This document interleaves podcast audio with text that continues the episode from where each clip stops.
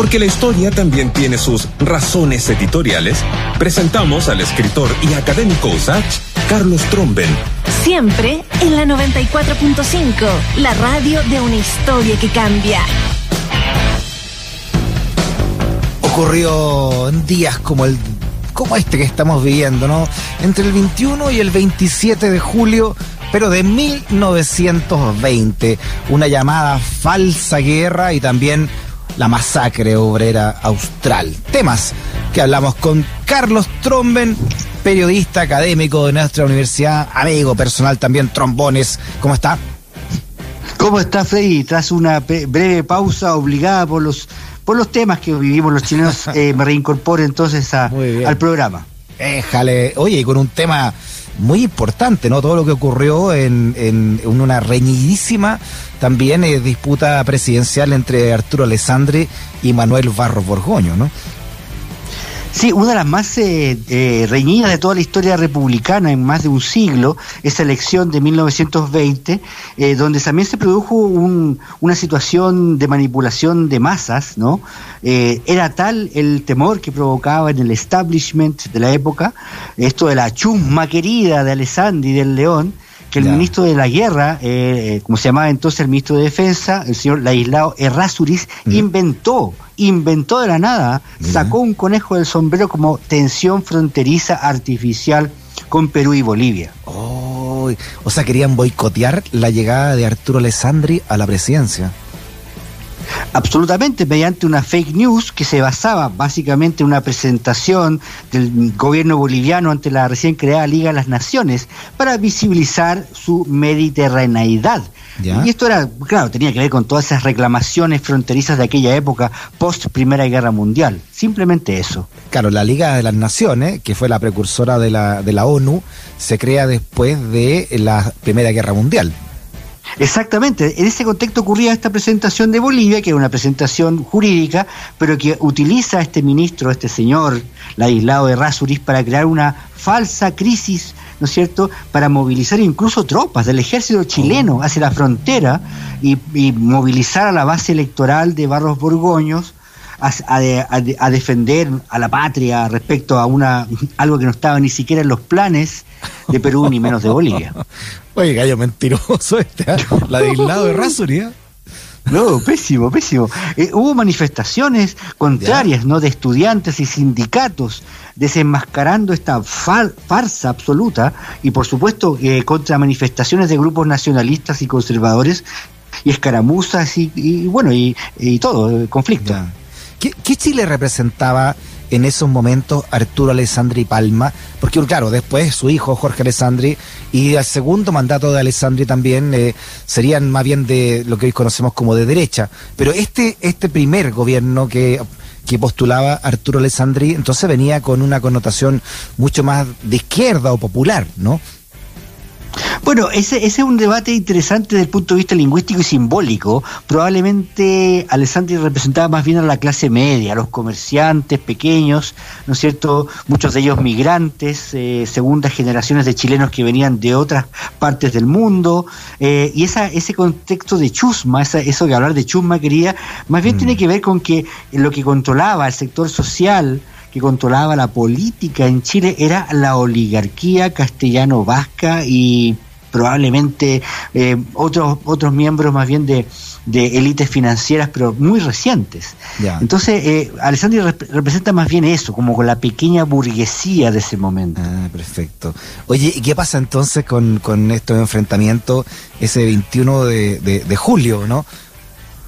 Fueron gravísimos, ¿no? Porque, claro, eh, el, el, que no estaba a favor de la movilización y, plantarle cara a esta no agresión que no estaba teniendo lugar de parte de Perú y Bolivia, con desplazamiento de tropas, ¿no es cierto? Estas acciones, digamos, de, de, de, impugnar esa versión de parte de los sindicalistas y de los eh, dirigentes estudiantiles, llevó a que el 21 de julio una turba asaltara la sede de la Federación de Estudiantes de Chile en Santiago. y la policía de la época tomó presos a los estudiantes, ¿no? A los, a los que atacaban la sede, ¿no? Más aún, fueron procesados los líderes estudiantiles por subversión. claro, o sea, en esta trama, en esta mentira, o sea, eran vistos como antipatriotas, ¿o no? ese fue el, el, cómo se les motejó, ¿no es cierto? Eh, el, caso de los estudiantes de la FECH. Pero donde este tipo de violencia tuvo su máxima expresión fue en el extremo austral del país, eh, en Magallanes. Ah, mira, ¿qué pasó ahí? Eso fue terrible porque eh, en Magallanes desde 1911 funcionaba una federación obrera, la FOM, formada por los trabajadores de las estancias ovejeras eh, y que a, la cual luego se incorporaron los portuarios, los obreros, los frigoríficos, de los mataderos. Llegó a tener 4.000 mm. miembros, la mitad de la población adulta del territorio de Magallanes. Esta federación obrera de Magallanes entonces era, un, era muy poderosa. Era un poder, era un poder local y, y, y lo que había ocurrido con la fecha, el 21 se repitió el 27 de ese mismo año, 1920, en Punta Arenas cuando una turba local asaltó la sede de la FOM, igual, que la, igual que la de la FECH, y eh, porque la, la FOM, los, obreros de Magallanes también habían denunciado la manipulación de la guerra de, de, don Estanislao eh, Errázuriz, Ladislao Errázuriz, perdón. Oye, claro, porque ahora parecería mucho más fácil, pero en esa época eh, saber que había un invento en el extremo norte de Chile era palabras mayores, sobre todo imagínate estando en Magallanes, la distancia real en ese Chile de 1920 entre Magallanes e Iquique a, eh, a nivel de comunicaciones, imagínate lo que era, ¿no? Era terrible, era mucho más difícil impugnar una fake news en aquella época. Por eso lo hicieron estas organizaciones, ¿no? Y, y, pagaron un costo terrible, porque esa noche, la del 27 de julio de 1920, cuando la turba asaltó el local de la FOM, nuevamente la autoridad se puso de parte de los asaltantes y no de los asaltados y pasó una cosa terrible, dramática, trágica, que eh, se les dispararon cuando ellos salían a rendirse los dirigentes de la FOM, les dispararon oh, y después la turba arrojó objetos incendiarios contra la sede. Fue una murieron los dirigentes que estaban en su interior murieron carbonizados, casi 30 personas. O sea, entre los que morían, que salían y lo disparaba el ejército, los que morían asfixiados carbonizados dentro. 30 personas, 30 personas. Es, es, una poco, es un poco una eh, réplica a la escala demográfica más pequeña de Magallanes de la época de la masacre de Santa María de Iquique. ¿ah? Eh, y, la, y, además se parece porque fue igualmente encubierta, tergiversada, los diarios locales fueron censurados, se supo mucho después en Santiago, con rezago, y la prensa conservadora de la época le aplicó el clásico algo habrán hecho. Mira, mira cómo se repite la historia. ¿eh? No, terrible. es un poco triste, ¿no? Pero bueno, eh, a ver, eh, lo, lo, a ver, el desenlace positivo de toda esta situación dramática y trágica es que finalmente la farsa de don Laislao de Rasuris y la falsa guerra con Perú y Bolivia no logró su objetivo. Mm. No lo lograron porque los partidarios de Alisandi también se sumaron a atacar en, sus propios medios de comunicación este engaño masivo del gobierno. Y el 30 de septiembre, el mismo día de un multitudinario funeral de un dirigente estudiantil que murió por golpiza en un calabozo, el poeta eh, Gómez, Gómez Rojas, bueno, ese mismo día Alessandri fue declarado presidente de la República. Oye, mira, no, no lo, la, tremendo que significó la llegada de, de Alessandri y eh, lo que representa también es Barro, Barro Luco. O sea, Barro Borgoño, perdón. El último representante de un, de un modelo de sociedad, ¿no? Increíble. O sea, es el fin de una era, ¿no? Dentro de lo que es la democracia moderna y lo que se considera entonces el ascenso de las capas medias, como lo que, lo que representaba Alessandri, y lo que sería también una nueva constitución que dejaría atrás la casi centenaria del 33.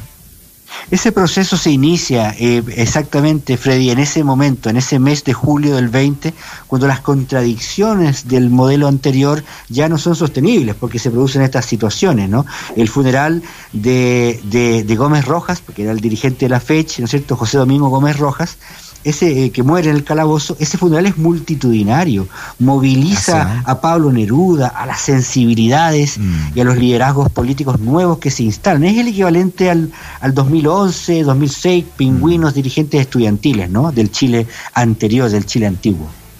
Claro, mira, y justo hace, hace 100 años hemos hablado nosotros de lo que han representado la década de los 20 en el siglo XIX, en el siglo XX y ahora en el siglo XXI, eh, la gran transformación que coincidentemente no se han producido en Chile en estos años 20. Casi 100 años, casi 100 años de la falsa guerra, de la destrucción de la sede de la FECH, de la destrucción, incendio y homicidio de, 30 personas en la sede de la FOME en Punta Arenas, casi 100 años. Yo mm. creo que no es casualidad, quizás hay un cometa Halley social, algún elemento telúrico, astrológico, histórico que hace que esto se repita cada 100 años. Claro, este remesón, imagínate, empieza con el asesinato de este joven, ¿no? Gómez Roja eh, además toda la juventud, entre ellas Paula Neruda, eh, teniendo una épica de cambio, un presidente carismático como fue Alessandri Palma, el nacimiento de una nueva constitución, después todo lo que significaría también el boicot contra ese proceso constituyente que debía ser la constitución de 1925. Sí, eh, eh, bueno, estamos abriendo un capítulo y, lo, reiteramos en muchas instancias del programa, ¿no? Que, este ciclo de 100 años sería largo, ¿no? De 20 a 25. Se abre el 20, 25, 28, hasta el 30. Y claro, uno se plantea la pregunta eh, como ciudadano, hoy en día, si el proceso abierto ahora, ¿cuánto durará? La estabilización de una nueva república social chilena con derechos para los ciudadanos que era lo que se estaba discutiendo hace 100, ¿no? En ese sentido, claro, eh, el neoliberalismo pasa a ser también una fase pasajera, una fase que tenía su momento de caducidad, igual que el dominio de la oligarquía, el dominio de la aristocracia parlamentarista. Y en esta misma década que se inaugura con esta masacre entonces en, Magallanes de 1920, también hay dos hechos bien interesantes, ¿no? Que tú también los has conversado acá, Carlos. Uno, eh, el emplazamiento de Manuel Baquedano en la plaza hoy llamada Baquedano, Plaza Italia, Plaza Dignidad, y el nacimiento del cuerpo de, carabineros. No, claramente, eh, qué curioso. Eh, claro, eso, en ese sentido es como una casi una relojería, ¿no? El, monumento que fue el epicentro de las movilizaciones sociales de octubre de 2019, ¿no es cierto? Fue emplazado precisamente por los militares que reformaron el país, que de alguna manera empujaron y, se sumaron a ese proceso reformista de los años 20. ¿no? Y ahora pasa eso mismo, el cuerpo de carabineros que, eh, vaya, es un tema tan complejo hablar de, eso. Mm de, las aristas que hoy tienen los casos de derechos humanos, eh, de esos procesos eh, que, ahora también están llevando al presidente de la República a declarar ante una fiscalía, en fin, eh, y eso es lo bonito de, hablar de todo esto en Radio Usach. Sí, claro, y porque finalmente como semana a semana lo, conversamos contigo, Carlos, la historia chilena sobre todo, ¿no? Es tan, es tan cíclica. Es como hay tanto, hay tanto hecho recurrente que reconversarlo y mirarlo también con perspectiva de presente y futuro nos enseña harto a entender lo que estamos viviendo, pero también lo que podría venir de aquí en adelante. Bueno, esa sería un poco como la, un poco como como si tuviéramos que hablar de un tarot laico, ¿no es cierto?, político, histórico, ¿cuál será el arquetipo de este proceso iniciado en Chile con esta convención?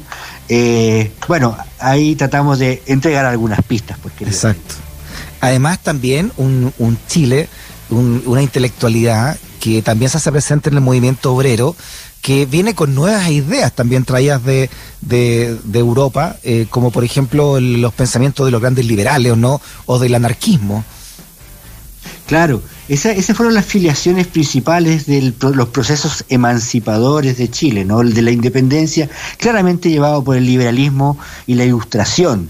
Eso nos hace república y en los años 20 es ya un pensamiento más de carácter, bueno, desde las corrientes socialistas, anarquistas que eh, circulaban a nivel mundial, a nivel global, eran las ideas y sobre todo era el conocimiento de estas capas y estas organizaciones de los trabajadores que compartían información, que tenían medios de comunicación, que tenían imprentas, que tenían cuentas corrientes, el caso de la FOC tenía hasta un auto, tenía, era, era un, eran polo, muchos de sus militantes también afiliados eran extranjeros, eran migrantes, eran obreros calificados europeos, españoles, italianos, de Europa del Este. Claro, argentinos además me imagino hasta el día de hoy, ¿no?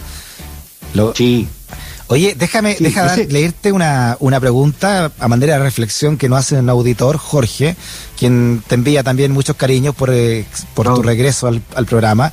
Y pregunta eh, si la oligarquía castellano-vasca hoy podría ser eh, comparada con lo que es Sanhattan en, dentro del poder económico y político.